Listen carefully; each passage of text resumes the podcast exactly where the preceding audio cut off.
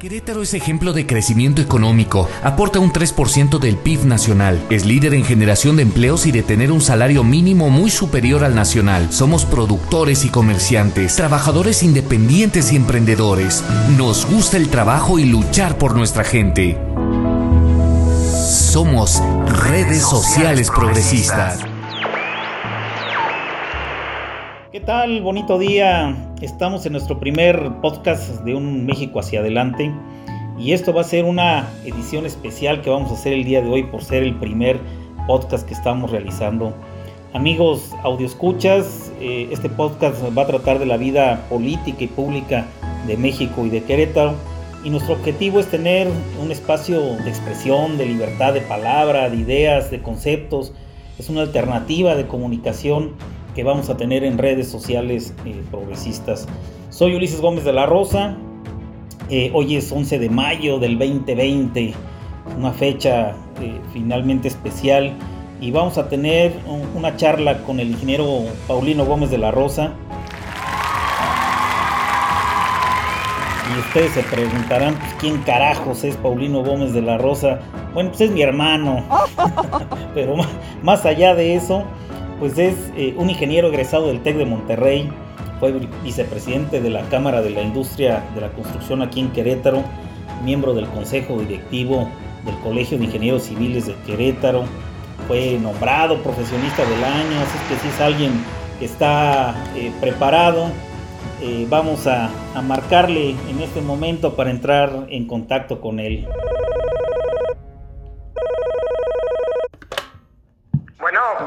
¿Qué hay, hermano del alma? ¿Cómo estás? Bien, bien, ¿tú? Pues mira, aquí iniciando nuestro podcast con una charla interesante contigo que vamos a tener el día de hoy. ¿Cómo ves? No, hombre, muy bien, muchas gracias. Eh, pues bien, este. bienvenido a este podcast, ¿eh? Todo lo que digas es responsabilidad tuya, no mía. Tú sabrás si tú te metes en problemas, ¿eh? claro, claro, no, pues sin problemas, ahora sí. Dime qué, quieres platicar, qué podemos este, aportar para tu podcast. Oye, pues mira, ahí te va. El presidente Andrés Manuel López Obrador aseguró que a partir del día 17 de mayo, es decir, en un par de días más, se podrá reanudar las actividades económicas. Que van a poner un semáforo este, para medir el nivel de contagios en la República eh, Mexicana. Y a partir de eso, nuestro cabecita de algodón, dice que eh, con ese parámetro se van a reactivar las actividades como la industria de la construcción, empresas de exportación, todo el, ramo automotriz y de turismo que hay en, toda la nación. Y bueno, pues finalmente el sector de la construcción eh, se han estado montonando los problemas a raíz de la crisis del COVID-19. ¿Tú qué opinas? ¿Cómo le ha ido a esta industria, carnal? Híjole, bueno, vamos a, separar el, problema porque Querétaro se cuece aparte.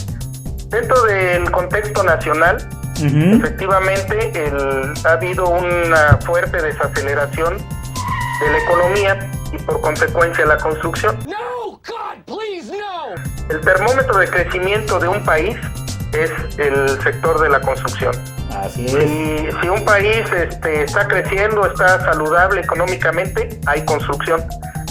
Y desgraciadamente en los procesos de crisis que ha habido, que me ha tocado vivir, pues siempre es el primero que se cae y el último en recuperarse. Correcto. Entonces, eh, no es mala la idea de, de semaforizar los municipios que puedan entrar en operación, no, no es mala la idea. El problema que tenemos en México es que ya no le creemos. Ya hay, ha habido una serie de, de noticias hay una lluvia, un bombardeo por todos lados de, información que luego no sabe la gente, no sabe uno cómo, cómo interpretarla, ¿verdad? Han sido eh, mentirosillos, ¿verdad? Pues sí, sí se han estado este, mal informando. Em, quieren justificar al presidente diciéndole que no le han dado la información adecuada, pero pues la realidad es que nosotros, la gente de a pie, la gente que está trabajando, pues efectivamente sí estamos sintiendo una desaceleración, una disminución en las obras, la falta de flujo, empiezan a haber problemas de liquidez y pues que muchas obras se han parado, ¿no? Oye, ¿están en, riesgo de impagos o de insolvencias muchas de las empresas de la construcción? Sí, claro, por supuesto. Al no haber liquidez, este, empiezan a parar, empiezan a despedir gente, empieza a dejarse de pagar proveedores, no se diga impuestos, eh, contribuciones, seguro social. Y, y, lo peor de todo que las empresas o constructores, profesionistas independientes que están debidamente eh, establecidos, pues son los primeros con los, con los, contra los que se van a ir. ¿Por qué? Porque no es como los comerciantes eh, que están en informales, ¿no? La, la mayoría de los constructores y profesionistas pues están debidamente establecidos. Son los clientes cautivos de, de Hacienda, de, de todo eso, proveedores, inclusive, pues para que te puedan soltar material y todo eso necesitan saber dónde estás. Entonces sí somos un sector que que la vamos a sentir, que la empezamos ya a sentir y que pues no se ve claro hacia dónde vamos y qué va a pasar, ¿no? Oye, pero el cabecita de algodón dice que, que, que esa es su bronca de ustedes, que si quiebran, esa es su bronca, que eso no lo metan a él porque él no está administrando las empresas, que ustedes son los grandes empresarios que siempre tienen que andarlos rescatando con, con, los rescates del, del, banco, bancarios, y que hay que estarle siempre solventando los errores que ustedes eh, eh, cometen. Eso es cierto en todo el ramo de la construcción, porque finalmente hay eh, este, diferentes niveles, creo yo, en la, en la industria.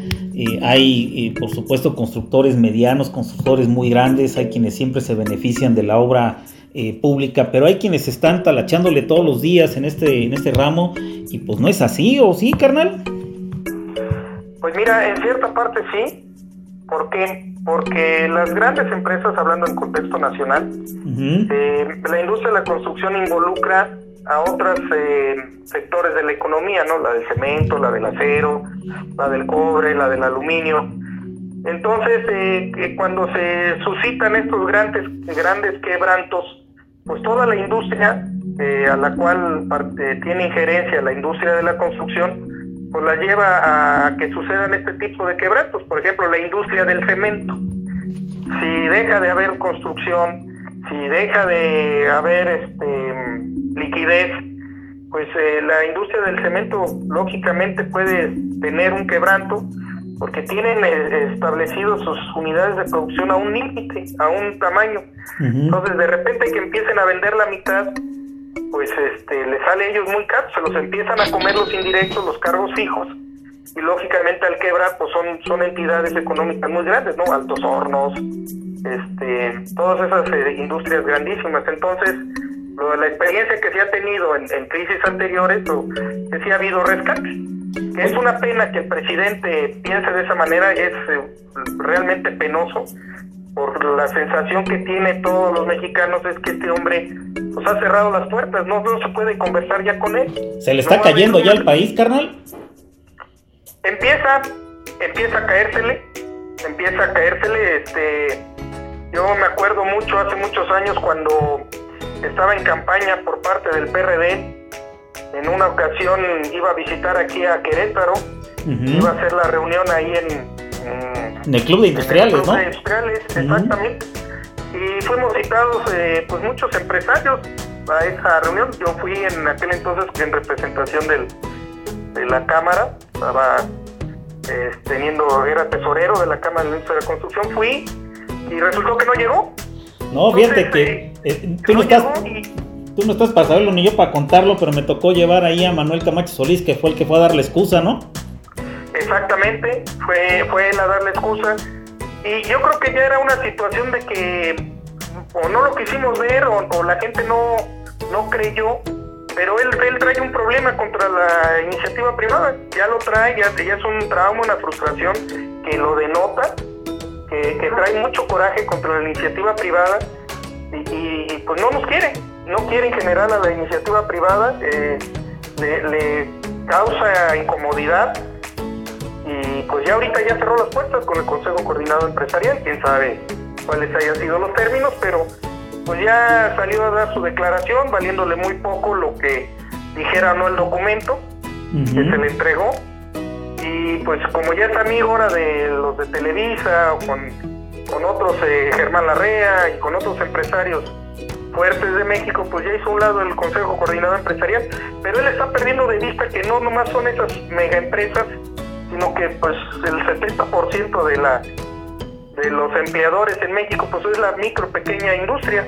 Correcto. Entonces eh, a ellos no ha volteado a ver, no ha volteado a ver, no tiene ganas, no quiere este eh, eh, dar apoyos y apenas se va a empezar a ver esto. va a haber cantidad de negocios que no van a volver a abrir, desde peluquerías, desde tienditas de regalos, muchos comerciantes no van a tener dinero para trabajar. Y de ahí súbele para arriba, ¿no? Los microempresarios, talleres de torno, eh, talleres de soldadura. Peleado con toda la clase media, la media baja, la media media y la media alta, ¿no? Totalmente, totalmente. Este, está queriendo comprar voluntades a base de los apoyos que da. Este, anuncia, por ejemplo, va a dar un millón de créditos para vivienda. y, y dijo, no contraten ingenieros porque pues ahí está la corrupción. Sí, todo lo ve con el ojo de la corrupción. Exactamente, todo está con el ojo de la corrupción, no contraten ingenieros porque van a perder su dinero. los ingenieros se los van a molar, los van a, eh, no les va a alcanzar. Entonces este, se armó una gran polémica ¿no? de, reprimir al, las, las expresiones del presidente, pero eh, a veces se pierde en, en, el fondo del contexto. A mi punto de vista, pues en realidad sí va a dar un millón de créditos, vamos a suponerlo. Pero no va a dar un millón de créditos nuevos para que una gente construya una casa nueva. No, pues Seguramente va a ser un millón de créditos entre 10 mil y 40 mil pesos, donde la gente va a pintar su casa, va a aplanar sus muros, o va a cambiar la cocina, ponerle el closet, pues efectivamente no requiere un ingeniero para eso. No, pues no para nada. Para nada, entonces, y la verdad ese es el tamaño de los créditos que está ofreciendo, o sea, entonces como que la gente se distrajo y dijo, hay un millón de, créditos, pero no dijo de qué monto, si fueran créditos de 600 a un millón de pesos, que es la, vivienda tipo Infonavit, la super económica, pues sí, sí requieres de un ingeniero y hay una normatividad para que, un ingeniero firme, exacto, que te da un, hay una normatividad este, ya establecida que no era necesario ni ni polemizar en eso. Pero la, la norma es él, hombre, pues él es el que va a dar los, las autorizaciones, así como da ahora eh, competencias y habilidades a todos los ninis para estarlos graduando de las diferentes especialidades que él da. Pues ahora también él les va a dar el aval de la construcción de sus casas, carnal. Pues sí, así está, efectivamente. Ya él, él, él, está dando el aval. Ya ves las carreteras que está haciendo en Oaxaca, los caminos pues si son los descendientes de los antiguos, este, ¿cómo se llama? Zapotecas, de los que, vienen, pues que no necesitan ingenieros para hacer caminos, pues también hay que ver qué calidad de caminos está haciendo, ¿no? Simplemente son brechas revestidas, donde no hay ningún estudio de pendientes, de, radios de curva, de peraltes. Pues ese es el tipo de México que está haciendo una ranchería este, limpia, simplemente sin ningún sin ninguna perspectiva de crecimiento futuro. Oye, pues e, esa bronca pues ya se, eh, eh, se estaba dando desde el inicio de su administración, es decir, todo el, problema de inversión de obra pública pues no, no nace ahorita, eh, más bien el problema se agrava con, la crisis que estamos viviendo hoy en día, una crisis de salud que se convierte en una crisis o en una mega crisis económica que ya es incluso humanitaria. Pero el problema de la obra pública ya venía eh, desde antes, finalmente, como bien dices tú, es una obra pública muy pobre que no representa eh, grandes inversiones en infraestructura y las únicas que hay eh, de ese tamaño, pues una es el aeropuerto que se le entrega a los militares para que ellos sean los que ejecuten esa obra, que no sean los particulares, sino que sea el ejército. Y por otro lado, el tren Maya, que también tiene una serie de consorcios internacionales ahí trabajando, ¿no? Es decir, la derrama hacia adentro de lo que él le ha llamado el consumo interno, pues no se da, ¿no? No, no, no, bueno, sí, sí hay un, ¿cómo se llama? Consumo interno, pero no son los números que él dice. Simplemente, este, él espera que va a haber, eh, eh, ahorita han dado tres contratos, por ejemplo, del Tren Maya. Y de esos tres contratos él dice que va a haber 30 mil empleos directos en cada uno de esos tramos. O sea, está pensando que va, que va a haber 90 mil gentes contratadas directamente en el proyecto. Cada proyecto o cada megaproyecto, pues sí, hay un determinado número de empleos directos y una cantidad enorme de empleos indirectos.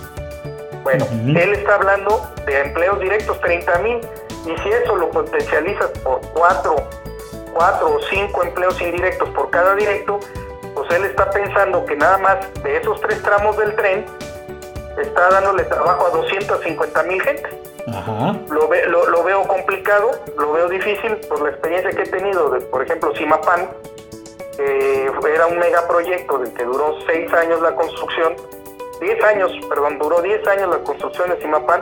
En su momento más eh, más, más cúspide que había 10.000 empleados, 10.000 trabajadores directamente en la mina, en la presa, pues difícilmente veo que en una vía de ferrocarril haya 30.000 gentes cuando se trata simplemente que es como un camino, que en vez de llevar asfalto lleva durmientes y lleva rieles. Entonces, es. mucho trabajo de maquinaria, no sé en dónde piensa emplear 90.000 gentes de manera directa, al menos de que se vayan con pico y pala todos a excavar. No, es que también van a estar sembrando arbolitos a los lados de la vía.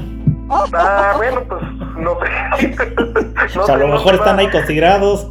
Exactamente, no sé dónde va a acomodar 90 mil gentes en 600 kilómetros de, ferrocarril que lleva ahorita contratado, ¿verdad? Cada tramo es de 200 kilómetros aproximadamente. Es, es, una exageración, ¿no? No sé en dónde, de empleos directos, porque así lo dijo. Entonces, este, pues eh, traemos, ese es el problema de este gobierno, que trae otros números, otras informaciones, la gente trae este eh, datos eh, contradictorios siempre y no sabe cómo reaccionar la gente, no sabe qué creerle, ¿no? Ese es el problema, efectivamente, ya perdió credibilidad.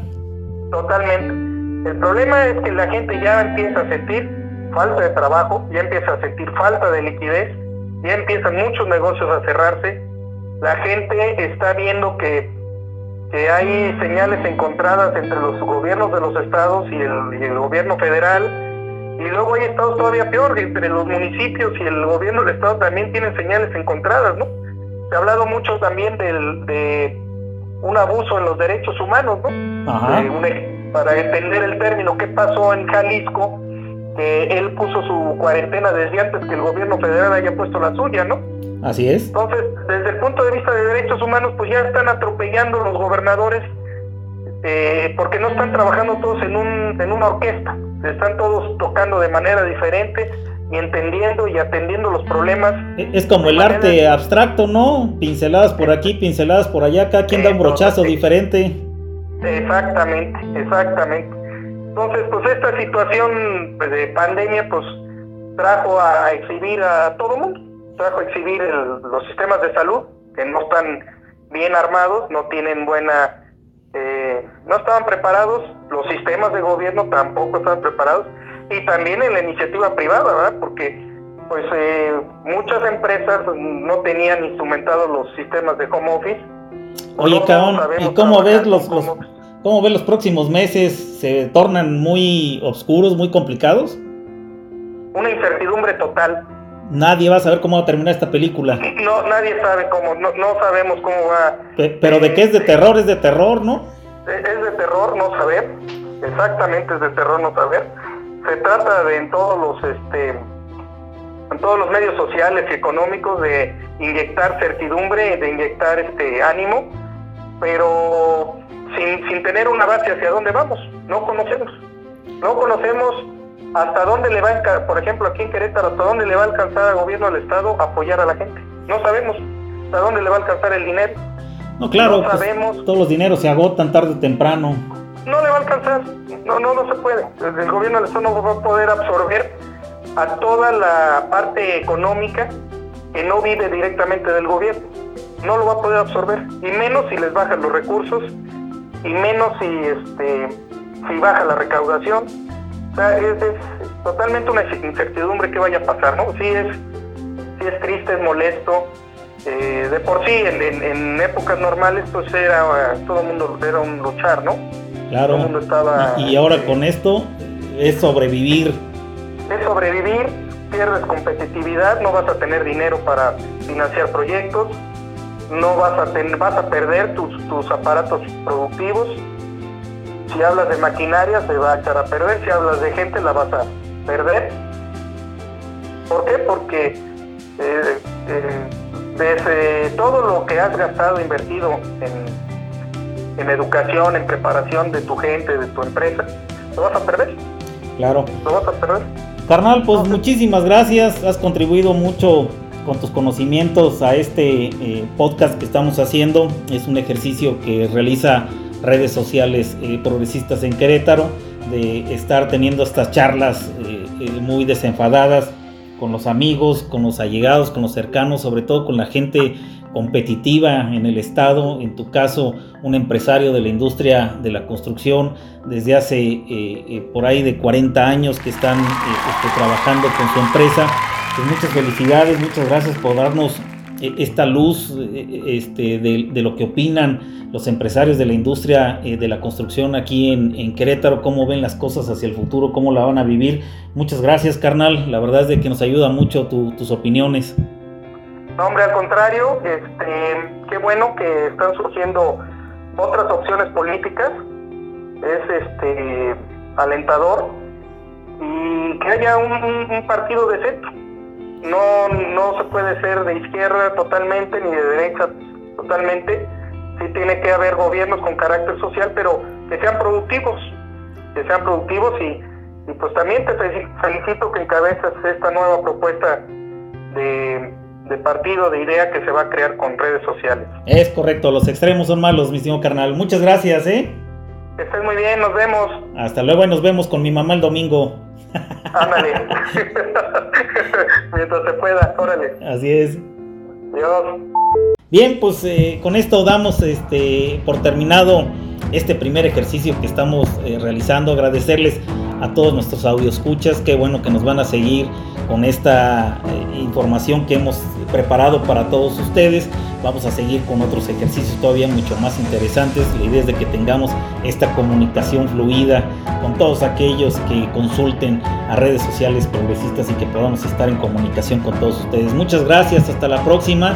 Seguimos en comunicación, en contacto y nos estamos viendo en las redes sociales. Hasta luego.